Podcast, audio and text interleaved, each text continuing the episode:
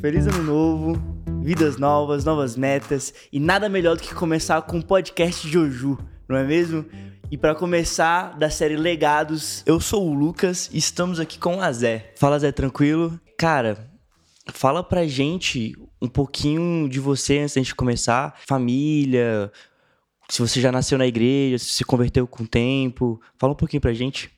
Fala Lucas, tudo beleza?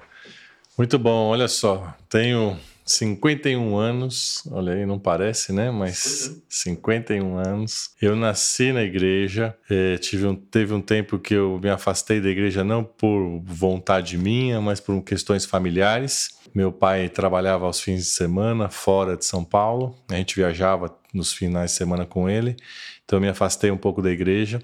Nós nos afastamos como família, eh, mas de conviver no, dominicalmente na igreja. Né? A minha família é cristã, sempre foi, então os ensinamentos sempre ficaram.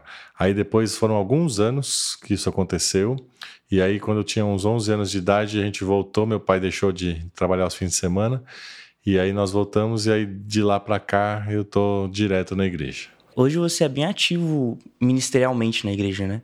Fala um pouquinho do que você faz hoje. Hoje eu tenho bastante atividades na igreja. Uh, minha vida toda, praticamente, na, na igreja foi de, de liderança.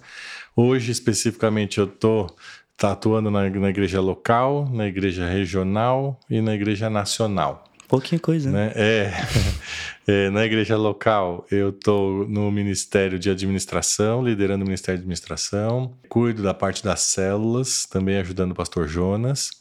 É, na igreja regional, esse ano eu encerro o segundo mandato na Coreã. A Coreã é a Coordenação Regional de Ação Missionária. Tive por cinco anos. Esse último mandato foi um mandato específico e atípico por conta da pandemia. Os mandatos são de dois anos, esse último foi de três. Então, estou encerrando cinco anos na, na Coreia. O ano que vem eu devo assumir algumas outras coisas regionais aí, provavelmente o Ministério de Administração Regional. Então, tenho bastante envolvimento na, na vida da igreja regional. E na área nacional, esse ano também eu fui o líder da delegação ao Concílio Geral. Participei do Concílio Geral, era para ter esse concílio acontecido o ano passado, por conta da pandemia também é, aconteceu esse ano e eu fui o líder da delegação ao Conselho Geral, onde a gente teve as eleições episcopais e algumas outras coisas. Você falou que sempre teve muito envolvido com a liderança da igreja, né? Quando que você começou? Você falou que voltou para a igreja mais ou menos com uns 11 anos de idade. Quando que você começou assim, de fato, a se envolver na igreja, a participar ativamente?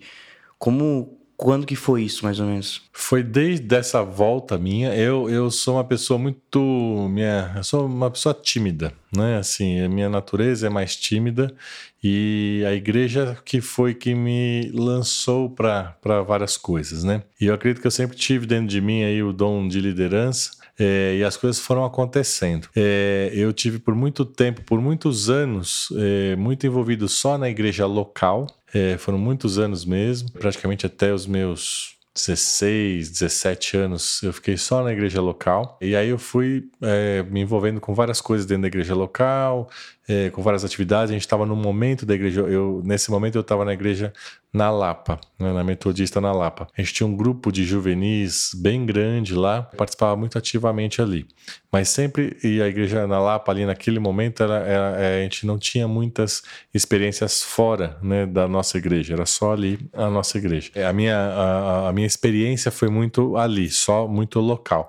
E depois que eu comecei a me envolver um pouco na, na região. Mas mesmo assim, quando eu estava ali na igreja local, eu cheguei a participar de uma Junami, de uma juvenília, e aí eu fui conhecendo pessoas e fui fazendo algumas pequenas conexões. Né? E aí depois, quando eu me envolvi um pouco mais na, na igreja regional, fui lembrando, fui lembrando, fui reencontrando algumas pessoas, o que facilitou também a minha jornada regional. E foi, foi em algum desses, desses eventos que você conheceu a Júlia? Onde, como é que vocês se conheceram? A Júlia, eu conheci ela lá na igreja na Lapa. Eu já estava lá, a família dela se mudou para a igreja da Lapa. É, foi muito legal, é uma história que ela pode contar depois aí com mais é, riquezas de detalhes, mas ela lembra e ela fala até brincando até hoje, porque no, no, primeiro dia que eles foram, na a família toda chegou na igreja da Lapa, eu estava ali na na recepção. Né? E aí eu recebi eles e perguntei qual é o seu nome, né, pro pai dela, é pra mãe primeira dela. vista já. É, não, assim, né, pras, pra, pras, eu não me lembro exatamente desse dia, mas elas se lembram, elas ficam rindo de mim até hoje, falando lá que aquele menino estranho lá que foi lá falar, perguntar o nome delas lá e tudo mais. A família ficou lá na Lapa e a gente começou a conviver e aí fizemos uma história de amizade e aí depois fomos evoluindo. De pouquinho em pouquinho, é, degrau a degrau. Exatamente, a coisa foi avançando aí, muito bom. Pô, muito interessante. Cara, é muito bom. Você estava falando da, da parte da liderança. Você trabalhou também muito nessa área de, de liderança, né? Você teve sempre muito envolvido nesses grandes cargos. Então, realmente foi uma coisa que Deus olhou para você e falou: não, você vai ser um líder em, em grande escala. É, isso é bem interessante, Lucas, porque é, eu, eu acho que, olhando para a minha história, eu vejo que tem muita, muita junção entre o que eu desempenhei na igreja e o que eu desempenhei fora da igreja né? E acho que essa, esse preparo meu foi eu entendo muito assim também que Deus vai nos preparando para várias coisas, né? Ao longo da jornada, basta a gente se dispor. Eu sempre me dispus, né? A, a, ação de Deus na minha vida. Quando eu era menor ali, né? Desde o começo, não tinha tão claro é, essa questão mesmo, né? De se dispor e se colocar à disposição do, do Espírito Santo e tudo mais. Mas eu tinha essa motivação. E isso foi é, me capacitando, porque eu vejo que a igreja é, me ajudou demais a, que, a moldar o meu perfil e a me levar para as posições que eu ocupei também profissionalmente. Tem uma, uma história profissional bem bacana também, eu, eu fico muito feliz de ver e lembrar é, de tudo que aconteceu. É, eu, eu, eu, iniciei a minha, minha vida profissional, a minha vida estudantil, né? eu nunca fui bom aluno. Né? Enquanto eu estava no colégio, eu sempre cumpri aí a regra do Com jogo. necessário. É, exatamente. Eu brincava muito isso. Falei assim, olha, é, a gente já tá... Por que, que eu preciso fazer mais do que é? Se é o básico, é o básico. Se precisar tirar seis, eu tiro seis. Se precisar tirar sete, eu tiro sete. E assim por diante. Mas nem assim, às vezes eu ficava, né? Eu cheguei eu, eu, é, a ficar de recuperação tal. Eu não fui um aluno brilhante. É, mas beleza, passou. Quando eu fui para a faculdade, e eu resolvi fazer engenharia, né? Eu acho que influenciado um pouco pelo meu pai, que falava que era bem bacana e tudo mais, tal, que seria bacana. E eu, eu me. Naquela época tinha muito também, né? De ah, engenharia, medicina, exatamente, direito. Exatamente. Essas algumas, três eram. É, algumas profissões que eram chave, assim, né? E meu pai é professor universitário, tá? E ele falava: não, isso aí você tem que fazer engenharia, que é muito bacana, isso vai te abrir. E eu gostava da ideia, mas aí eu fui, entrei na faculdade de engenharia, mas não me dei muito bem. Né? Não... Você lembra quando você tinha, mais ou menos? Eu tinha 18 anos. Quando eu acabei o ensino médio, eu tive uma oportunidade é, bem legal que, que meus pais me proporcionaram, que eu pude fazer intercâmbio. Então eu acabei o meu terceiro, é, hoje no terceiro do ensino médio, né? na minha época chamava terceiro colegial, é, eu, eu, eu fiz o intercâmbio logo no final do ano. Então foi muito bom para mim o meu terceiro ano, porque eu não tinha nenhuma pressão de fazer vestibular, de nada, né? Não tava com essa, com essa crise aí que às vezes dá, né? De que você tem que passar em alguma coisa. Eu ia é, para o intercâmbio, então tava muito legal. E aí eu fui, aí fiz o intercâmbio, foi um intercâmbio curto, fiquei três meses, voltei, aí fiz cursinho, e aí me preparei para ir. Então eu tinha 18 anos quando eu entrei na faculdade de engenharia. É, eu acho que, até hoje eu acho isso, eu acho que a gente entra na faculdade é, muito jovem. Assim, a gente podia ser um pouquinho diferente, não sei exatamente como, mas eu acho que a gente é muito jovem, muito novo, né, para tomar decisões, é, de escolher curso. Mas beleza, aí eu fui, e aí eu entrei na engenharia, algumas matérias eu gostava, outras eu não entendia nada. É, a parte de desenho, a parte que tem a ver com questões é, é, artísticas assim de, de, você visualizar e pensar né? Pensa uma peça corta a peça no meio visualiza lá dentro por isso aí eu era péssimo Aí eu tive que fazer umas aulas particulares ali, aí dava, tinha um cara lá que fazia umas coisas e ensinava uns truques. Eu falei, cara, mas não, não, não, se eu vou ser engenheiro, eu não posso, eu tenho que entender, eu tenho que visualizar isso, né? Então, é, aí teve uma, uma matéria também física, eu, eu gostava no, na, no colégio, não era um absurdo, né? Como eu falei, não era um grande, um bom aluno, mas eu, eu, tinha muita dificuldade também de física, aí teve uma matéria de física, eu lembro até hoje, era física 1, Eu fiz quatro, era semestral a minha faculdade, é, e eu fiz quatro vezes. Né? É, é, porque a primeira vez eu tomei o choque e, e, e não passei. Aí na segunda vez é, eu acabei também, não sei o que aconteceu, e acabou que não passei. Na terceira, eu. Não, na segunda vez foi, já lembrei. Na segunda eu estudei bastante para dois, dois, dois pontos e deixei um de lado. Quando eu fui fazer a prova, aquele que eu deixei de lado valia mais, eu falei, já entreguei a prova, nem fui embora, nem, nem, nem fiz. Aí fiz a terceira vez, não consegui, depois fiz a quarta. É, então, assim, eu falei, alguma coisa está estranha. E uma outra coisa também que me chamou a atenção, nesse período eu fiquei dois anos na faculdade de engenharia. Eu fazia FEI, que ficava ali em São Bernardo do Campo. É, eu ia para a faculdade para jogar vôlei, aí ficava jogando vôlei o dia inteiro. Às vezes a gente ia para Santos, né? E a aula que era bom não, não, não assistia. Então, assim, eu falei, é, acho que não tá muito legal isso, né? Aí comecei a me dar conta, aí eu falei, eu cheguei um dia, começou a me incomodar, me incomodar. Aí eu voltei para casa, falei com meu pai, falei, ó pai, acho que eu vou, vou trancar a engenharia, não, não é isso que eu quero, eu quero trabalhar e estudar, vou, vou fazer uma faculdade à noite, quero fazer administração. E aí ele entendeu, a gente conversou bastante, tal, numa boa. É, não, não, acho que não ficou mais feliz da vida, mas entendeu, é, não me forçou a continuar nem nada. É, e aí eu acabei trancando e aí fui para administração. E aí foi muito bom, porque aí eu comecei a trabalhar com ele, ele tinha um escritório de contabilidade, e aí foi muito bacana, um, um tempo bacana juntos. E aí eu comecei a estudar à noite, gostei da, da, da, da administração. E no final do primeiro ano eu já consegui entrar é, no meu primeiro emprego né, mais formal, né, sem trabalhar com meu pai, que foi na KPMG, é onde também foi um marco para minha história profissional. A KPMG é uma empresa de auditoria, é uma das, na, na época, era das quatro maiores empresas do mundo de auditoria. É, e aí foi. Bom que você começou baixo, né? Eu comecei, mas eu comecei como baixo mesmo na, na auditoria. Era um processo bem bacana. Isso até hoje é assim. Claro, mudaram, mudaram algumas coisas, mas era um processo seletivo bem grande, bem longo. É, muita gente que gosta, que, que quer entrar. Eu não sabia tanto o que, que era isso. Eu vi eles anunciaram. Né? Era bem conceituada. E aí fiz o processo seletivo. E depois entra aí entram várias pessoas. Eu lembro que na minha turma acho que entraram umas 80 pessoas. E aí você fica um mês fazendo curso dentro da empresa. E aí depois você vai. Eu entrei no cargo mais baixo que tem, né? Que era o trainee. E aí depois eu ia, né? Fui galgando aí as posições. Então foi muito legal para mim, foi muito marcante isso do ponto de vista profissional, porque foi onde deu a guinada mesmo, onde eu entendi o que, eu queria e tal. E aí a partir daí também isso direcionou toda a minha carreira profissional. Cara, muito, muito interessante porque a gente a gente acha que a primeira faculdade que a gente fizer vai ser a única, e não, eu tenho que acertar realmente é, é ruim perder tempo, né?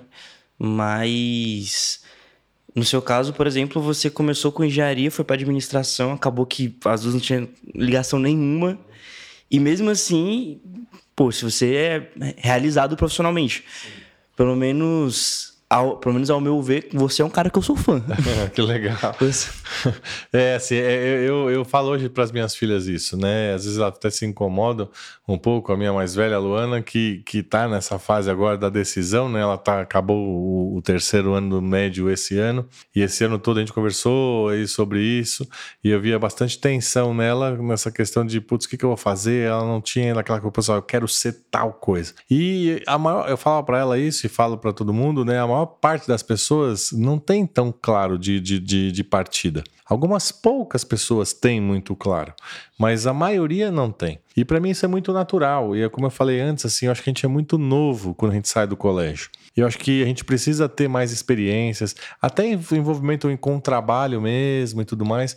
Acho que isso é muito bom. É, eu tive um grande privilégio de poder ter essas condições aí, até pela minha família me conseguir me proporcionar isso. Treino na engenharia, né? Fui, né? Meus pais investiram em mim. E aí quando eu percebi que não, não era legal, também consegui ter isso, essa, essa clareza para poder conversar e falar, eu quero fazer alguma coisa legal na minha vida. Claro, fiquei alguns semestres ali, talvez uns dois semestres, que podia ter decidido isso antes, né? Me aproveitei um pouco aí da boa vida, né? E curti o momento. Que eu também acho que não tá ruim isso, sabe? Assim, eu acho que é, é um momento que a gente pode também se permitir, né? A, a ter esse tipo de experiência. E aí depois a gente vai ter tempo ao longo da vida, né? E eu acho que realmente isso não me afetou. e, e são todas as experiências que a gente tem, elas são aprendizados. Né, a gente tira coisas das experiências, né? Não preciso ser formado em engenharia para tirar aprendizados dali. Talvez você saiba muito pouco do que o engenheiro sabe, mas a minha experiência que eu tive ali, os dois anos, me agregaram é, na minha vida profissional, pessoal, assim por diante. Então, eu, eu vejo assim e falo né, para as pessoas que eu tenho oportunidade de conversar, para que não tenha esta neura e essa tensão de que precisa acertar de primeira é, e precisa, você vai entrar e, e, ah, não, porque eu vou perder tempo. Não vai perder tempo. Sempre você vai aproveitar o seu tempo, é, entendendo que, que talvez aquilo não era para você, é, mas se você não tivesse tido a oportunidade, você não saberia. Né? Então acho que isso é, é, muito válido, faz parte do aprendizado. Nessa época você ainda era, ainda era líder do, dos regionais, né? Certo? É, eu, eu fui, né? Quando eu entrei na faculdade, eu estava é, começando a minha, com 18 anos ali, foi quando eu comecei a estar um pouco mais envolvido na área regional. Né? Até então eu tinha um envolvimento bastante grande na área é, local, na igreja local né? Sempre fui bastante envolvido, mas ali quando eu entrei na faculdade, eu comecei a me envolver um pouco mais na área regional. E ali estava a minha primeira experiência na juventude. Eu fui é, assessor da Federação Regional de Jovens da Metodista. Aí passei por dois anos ali, aí depois é, saí, aí entrou uma outra mesa, diretora, aí continuei envolvido, mas mais à distância, e aí logo depois teve o projeto da Casa da Juventude, é, que eu me envolvi muito desde o início, desde a concepção dele. Aí, dentro do projeto da Casa Juventude, eu assumi é, a presidência do jo dos jovens na terceira região. Aí eu fiquei dois mandatos, fiquei mais quatro anos como presidente dos jovens e também na Casa da Juventude. Então eu tive uma década é, inteira aí de envolvimento na liderança da juventude em nível regional aqui em São Paulo. Né? Isso tudo rente junto com a carreira. Isso tudo junto isso com tudo a carreira. acontecendo e a carreira acontecendo junto. Isso, isso. E aí, quando eu entrei na, na, na, KPMG, foram várias coisas que eu tive que administrar, né? Porque. E também tinha acabado de casar. Eu, também, eu casei cedo. Eu, na verdade, não tinha acabado de casar. Quando 18 anos, não, mas depois de um tempo, mas quando eu estava no meio da casa da juventude, a gente casou. Então, depois, em algum momento, teve carreira, a igreja e depois casamento, né? Uma nova família. E no começo da minha, da minha experiência, eu viajava muito, né? Porque a, a empresa de auditoria faz você viajar bastante. Então eu viajava bastante, eu estudava, então eu trabalhava durante o dia, estudava à noite, né, e tinha as atividades da igreja né? E, e, sempre como líder na igreja aí na, na, área regional também. E administrando tudo. E as coisas iam. O, o Senhor multiplicava o tempo, né? Não sei exatamente como é que fazia. Seu dia tinha dava, 48 horas. É, e, e, viajava bastante, então. Mas assim, eu, eu, eu aproveitei bastante. É, tenho um super é, memórias muito boas, né? Desse momento aí de, de juventude que eu tive. É, sou muito grato a Deus por tudo que eu vivi. Cara, eu acho muito interessante você é, conseguir linkar tudo isso, porque as pessoas acham que para para fazer algo, eu tenho que deixar esse algo de lado, mas não, você consegue estabelecer prioridades na sua vida e viver para essas prioridades. Que era justamente o que você estava fazendo, trabalho, é igreja e família. Conciliou os dois, pegou, foi. Eu tenho certeza também que é, era muito bem alinhado com a Júlia, era muito bem conversado. Então é bom a gente ver isso que nada é tão perfeito assim, né? Tem coisas que vão acontecendo que a gente planeja, mas que de pouquinho em pouquinho elas vão indo, né? E vai fugir do nosso controle um pouco. E, e uma coisa que eu sempre tive para mim, né? eu sempre aprendi isso, e muito provavelmente meus pais me ensinaram isso. É, não tenho isso necessariamente tão claro, né? Com meu pai minha mãe me ensinando isso, mas claro que provavelmente eles me, me, me direcionaram para isso. E também eh, talvez esteja no meu estilo, é, eu sempre busquei muito equilíbrio em todas as coisas. E eu sempre acreditei no equilíbrio. Eu nunca gostei de ser muito radical, ou para um lado ou para o outro. Né? E até hoje eu tenho isso muito claro. Eu acho que os extremos, eles de certa forma são às vezes mais fáceis de você decidir. Porque ou eu quero ser totalmente para um lado ou quero ser totalmente para o outro lado. Acho que o grande desafio é você aproveitar os dois lados, né? Pensando em dois únicos, né? Apenas dois lados e buscando um equilíbrio entre eles. E aí, quando eu vejo a minha história, ela sempre foi baseada em equilíbrio. Então, eu sempre consegui balancear né, uma vida pessoal uma vida profissional, uma vida ministerial. Né? Depois eu, eu, eu, eu também comecei a namorar com a Ju, é, eu tinha por volta de 18 anos. Então, foi bem nessa intensidade aí, do início dessa intensidade também, de início de trabalho, é, de mais atividades ministeriais na igreja, e aí o nosso namoro. E a gente sempre teve um namoro, a gente namorou por seis anos, é, foi muito bacana. E aí a gente também é, pautou o nosso relacionamento desde o começo de muitas conversas né, de muitos acordos e de muitas trocas. Isso nos ajudou demais, né, a poder tomar algumas decisões, algum para onde a gente queria caminhar e assim por diante. Então foi muito bacana. Isso acabou, é, foi uma grande parceria que a gente teve desde o namoro e temos até hoje. É, então uma coisa boa de, de destacar é que não é não é o grande segredo, mas uma das coisas que ajuda bastante em um relacionamento é a conversa, né? Conversa, é entrar em acordo é, um sempre vai ter que abrir mão, então equalizar bastante isso para não ficar uma coisa egoísta e conversando. É, assim, na verdade, não é que um vai ter que sempre abrir mão, acho que a gente vai sempre ter que abrir mão. O que acontece muitas vezes é que a gente acaba eh, deixando de perceber isso, que é, eu também preciso abrir mão. Isso, exatamente. Né? E, exatamente. e quero sempre que o outro abra a mão, né, para fazer só as minhas vontades. Isso é ruim porque eh, acaba ficando uma visão muito individual. É, e acho que as concessões elas fazem parte da vida, né, em todos os aspectos. Né? É, eu também falo isso para muitas pessoas, seja no, no trabalho, seja na vida profissional, seja na igreja a gente precisa fazer concessões, não tem jeito.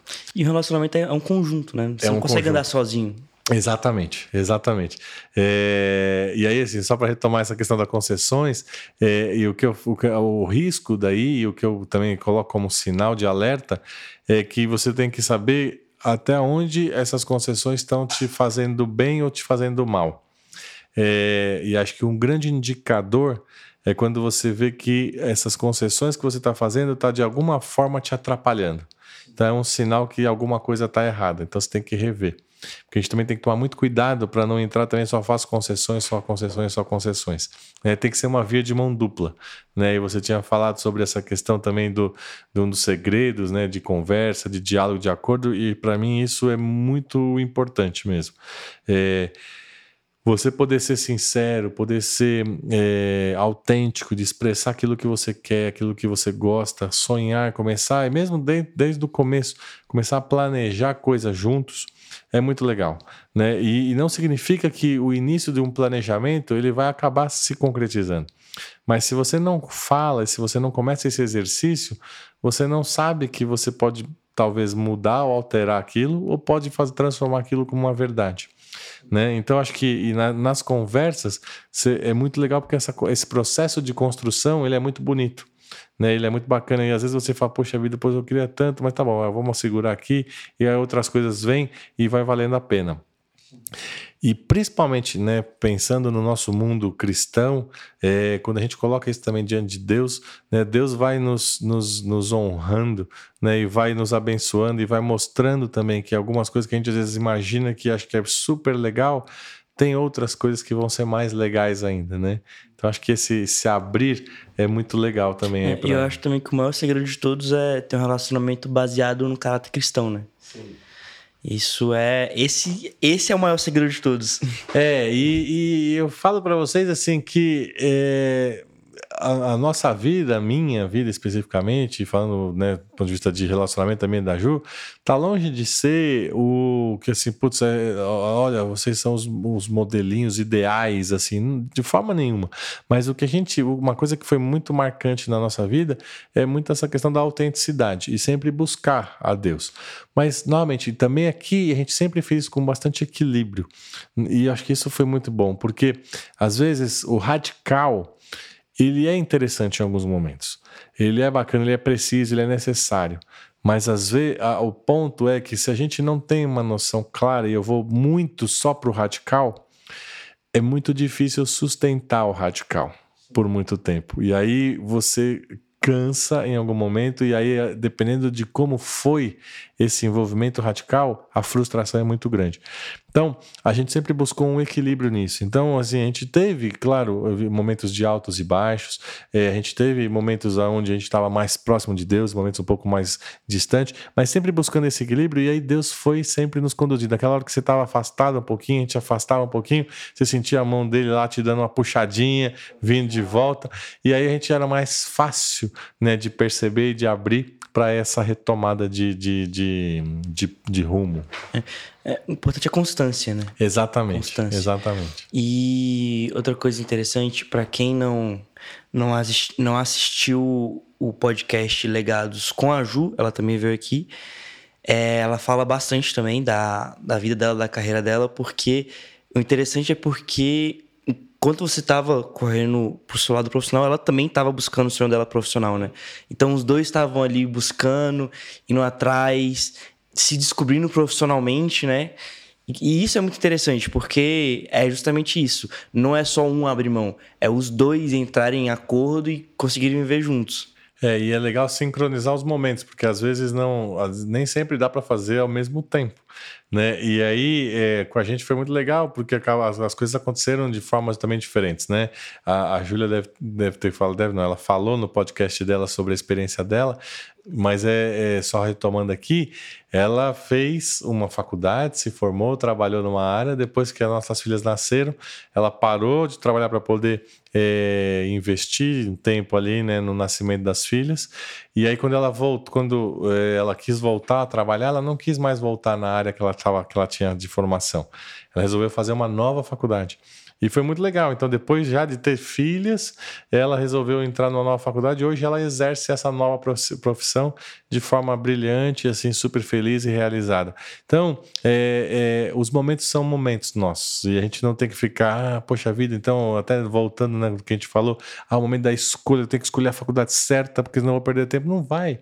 A Júlia trabalhou, sei lá, é, a gente casou, a gente ficou casados oito anos sem ter filhos. Então, só em termos de casada, a gente estava oito anos, onde ela trabalhou numa área que depois ela migrou totalmente. Então, a gente tem que estar muito aberto aí às é. coisas aí que a gente vai que ficar feliz. de cada vez, né? É, exatamente, exatamente. E nesse processo todo, teve... teve uma, você fez uma transição de, de empresa, não fez? Se eu não, se eu não me engano? Eu passei por algumas empresas na minha trajetória profissional, né?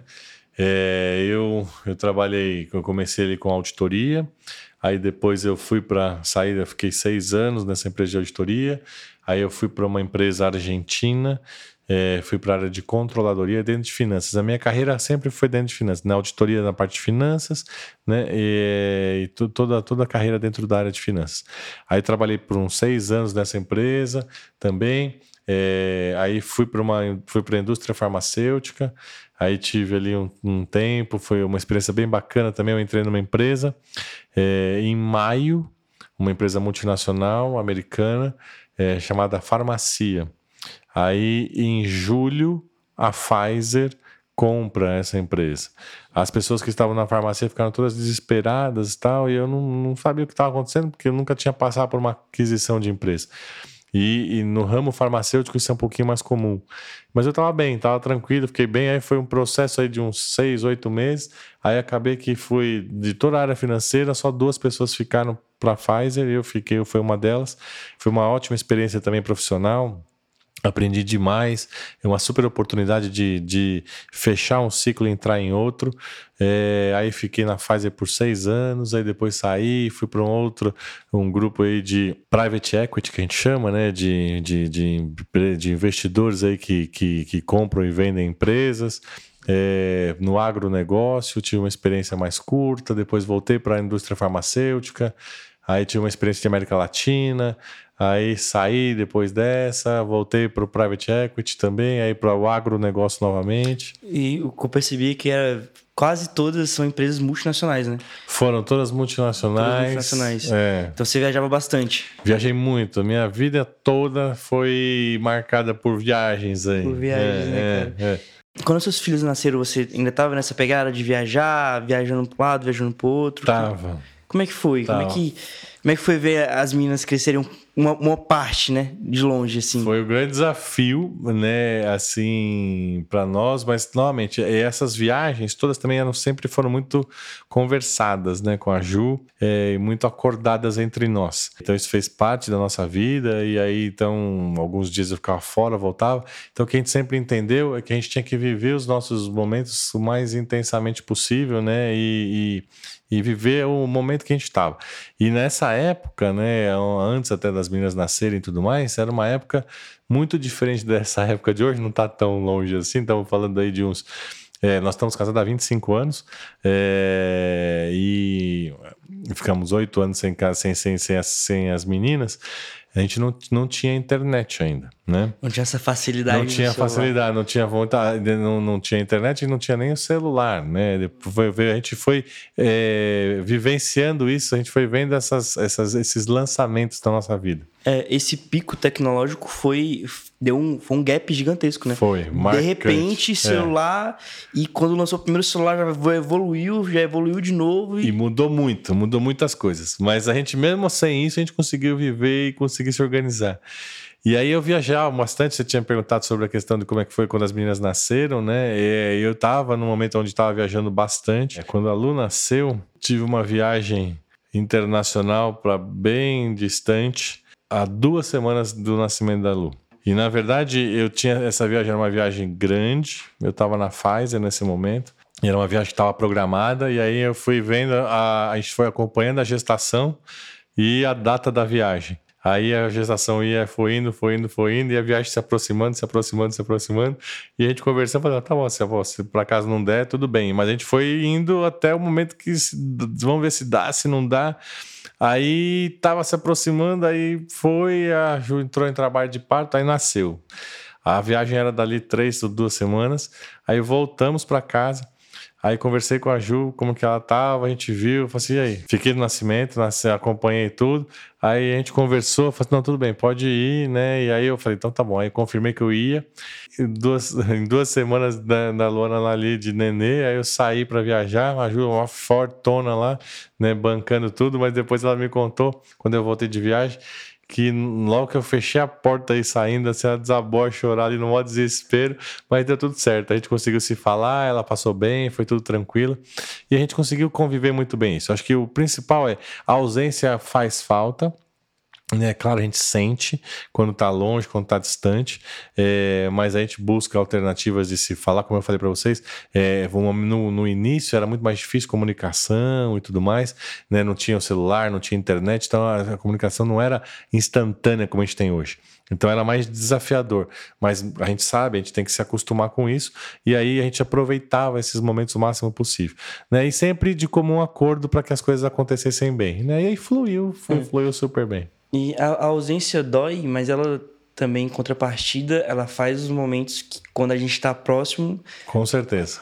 Tomar sorvete vira é. uma coisa mega especial. Com certeza, com certeza. E acho que esse, essa, esse, esse balanço aí, né, de estar tá ausente e estar tá presente, acaba também gerando um certo equilíbrio que foi muito legal para nós.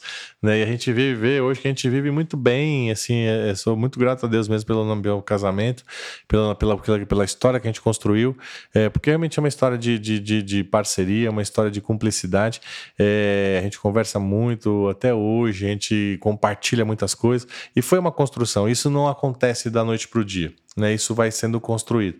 E aí foi muito legal. Acho que isso tudo foi. É o que eu falei também no começo aqui da nossa conversa, né? Deus vai preparando a gente para várias coisas. Eu vejo isso na minha vida muito claramente, né? Em termos de trabalhos que eu assumi, depois me foi me prepar, sofrendo, sofrendo alguns momentos, mas eu, depois eu percebi que era preparando para outros.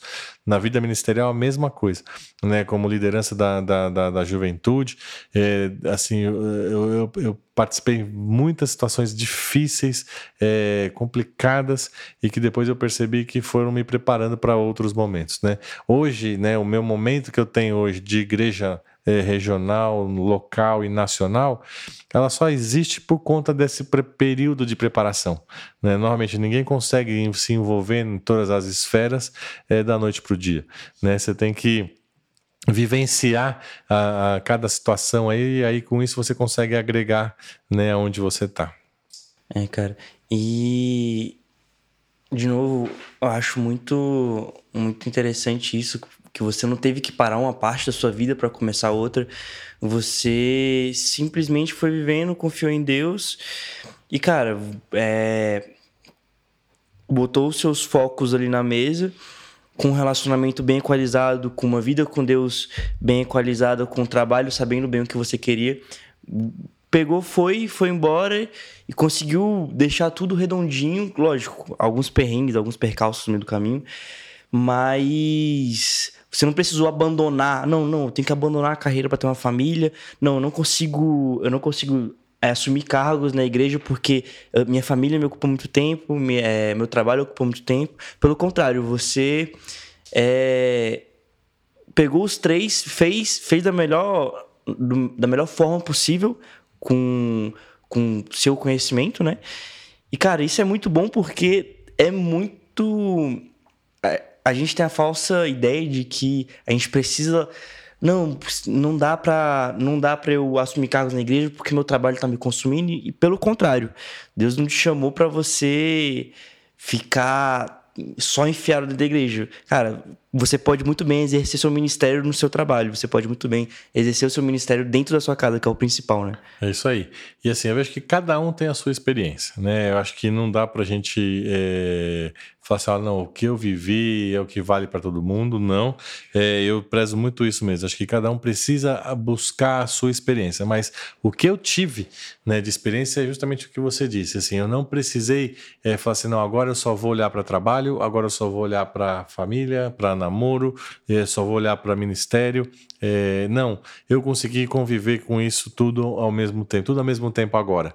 É, novamente, não foi, né, assim, para deixar muito claro mesmo para vocês, é, não foi super organizado, não foi fácil, as coisas foram acontecendo, né, então teve, tiveram picos né, de dificuldades, de, de alegrias e tudo mais, mas principalmente sobre essa questão nossa, né, da questão espiritual não foi uma grande constância espiritual, né? Não foi. É, a gente teve momentos onde não estava necessariamente tão ali nessa pegada, mas eu sou muito grato a Deus. É, e aí, assim, e tem um né, assim, o, né, na, na, palavra fala, né, que o Senhor é, se alegra com o coração do homem, né, é, e a motivação do seu coração é, faz a diferença. Eu acho que isso para mim foi a grande diferença.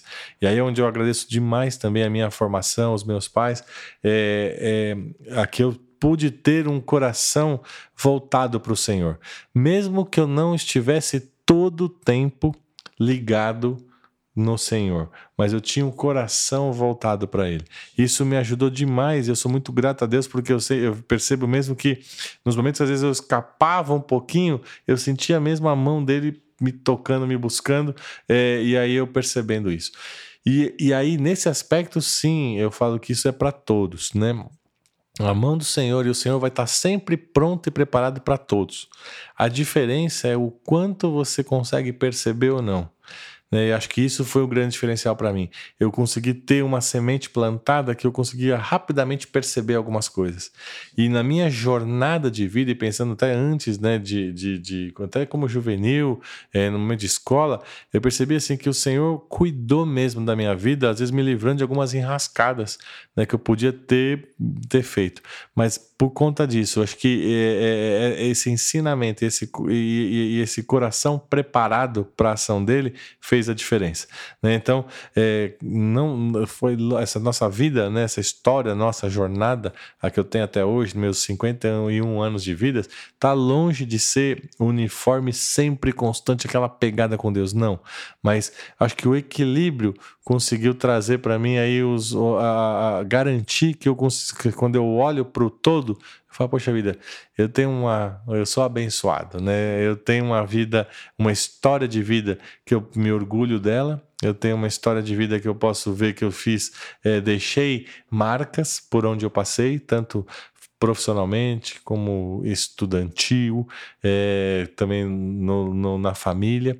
É, isso é muito bacana, né? Isso é muito gratificante. É, uma coisa importante de se falar também é que é, não é porque você conseguiu conciliar tudo isso que as outras pessoas também precisam fazer, né? Ah, porque teve o Azé, ele conseguiu conciliar família, igreja e trabalho, então eu tenho que conseguir também, cara, não, cada um vive um momento da vida de forma bem peculiar, nós somos indivíduos, né? Isso é super importante, Lucas, porque às vezes pode acontecer de você precisar fazer uma dedicação maior em alguma área. Tem que abrir mão de algo. Vai precisar, né? E aí o que eu falo é, aí são as concessões, a gente falou sobre isso também. Aí o que você precisa estar tá muito ligado é o quanto que essa concessão tá te afetando.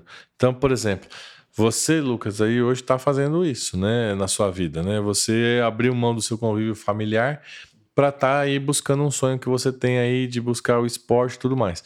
É, então veio para São Paulo, veio focado com alguma situação. Tem uma série de coisas que você está perdendo. Por outro lado, você também está ganhando coisas que você não imaginava que você ganharia. Então você fez algumas concessões é, e essas concessões foram administráveis para você.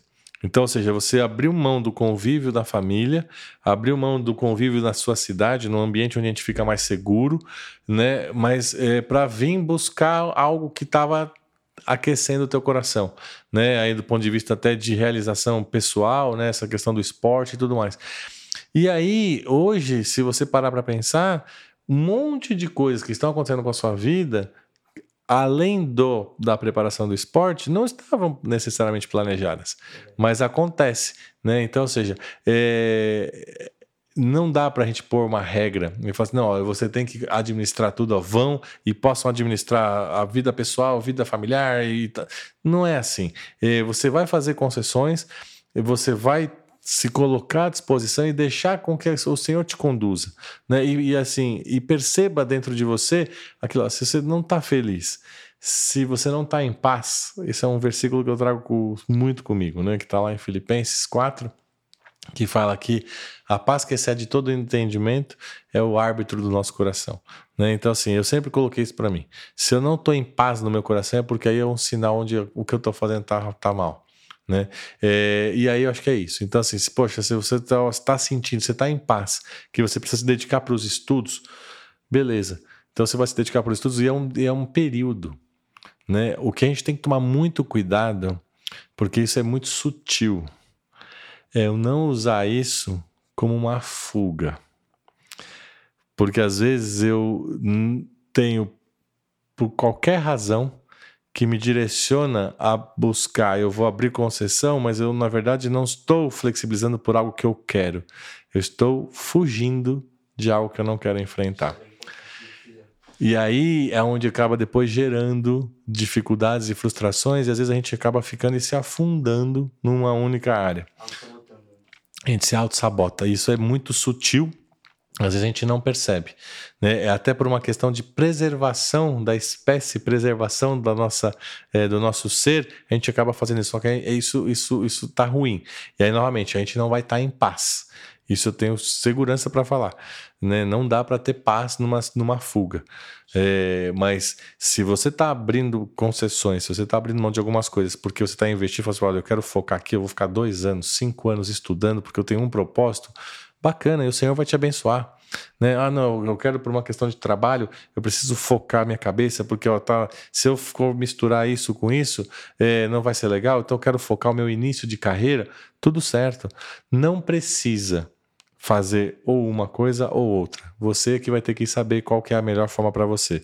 Mas acho que o principal alerta aqui é cuidado só com as fugas, porque às vezes a gente vai buscar boas desculpas e o nosso cérebro, ele precisa disso. Eu preciso falar para o meu cérebro uma boa história para que eu mesmo possa acreditar nessa história e ir junto com ela. E aí onde vai ter a diferença é como é que eu vou saber isso? É quando eu coloco diante do Senhor e peço, Senhor, eu quero ter paz. É isso que o Senhor quer da minha vida ou não é? Aí é onde eu consigo entender e perceber algumas coisas. Sim. É, só para contextualizar, é, eu sou atleta, né? E eu vim de Brasília para cá, por isso que ele tá falando tudo isso, que realmente tive que abrir mão de algumas coisas e ainda tô tendo que abrir mão de algumas coisas por um objetivo maior, né? Mas, Zezé, então é isso, cara. Gostei muito de escutar é, suas experiências. Gostei. E, cara, é muito bom ver a perspectiva de quem, pô, já tá anos na nossa frente, né? Já viveu muita coisa, já, tem, já, já tá mais cascudo. Muito bom compartilhar essas experiências, muito bom poder escutar essas experiências. Você é um cara que me inspira, eu tenho certeza que você inspira outras pessoas. Muito obrigado e tamo junto. Maravilha, foi muito legal estar aqui. É uma coisa que eu gosto demais também poder conversar. É, da mesma forma como você falou que eu te inspiro, eu me sinto muito bem conversando com você, convivendo com você, com o pessoal que a gente tem convivido hoje em dia. É, é uma retroalimentação. Eu acho que isso a gente tem que pensar e para todo mundo também saber isso claramente. A gente, a gente quando a gente se propõe a, a, a, a nos colocar disponíveis né, para poder fazer diferença na vida das pessoas, as pessoas fazem diferença na nossa vida também. Então acho que isso é uma, uma via de mão dupla muito prazerosa, né? Então uma grande alegria poder ter ficado aqui com você batendo esse papo. Tamo junto, Zé, valeu.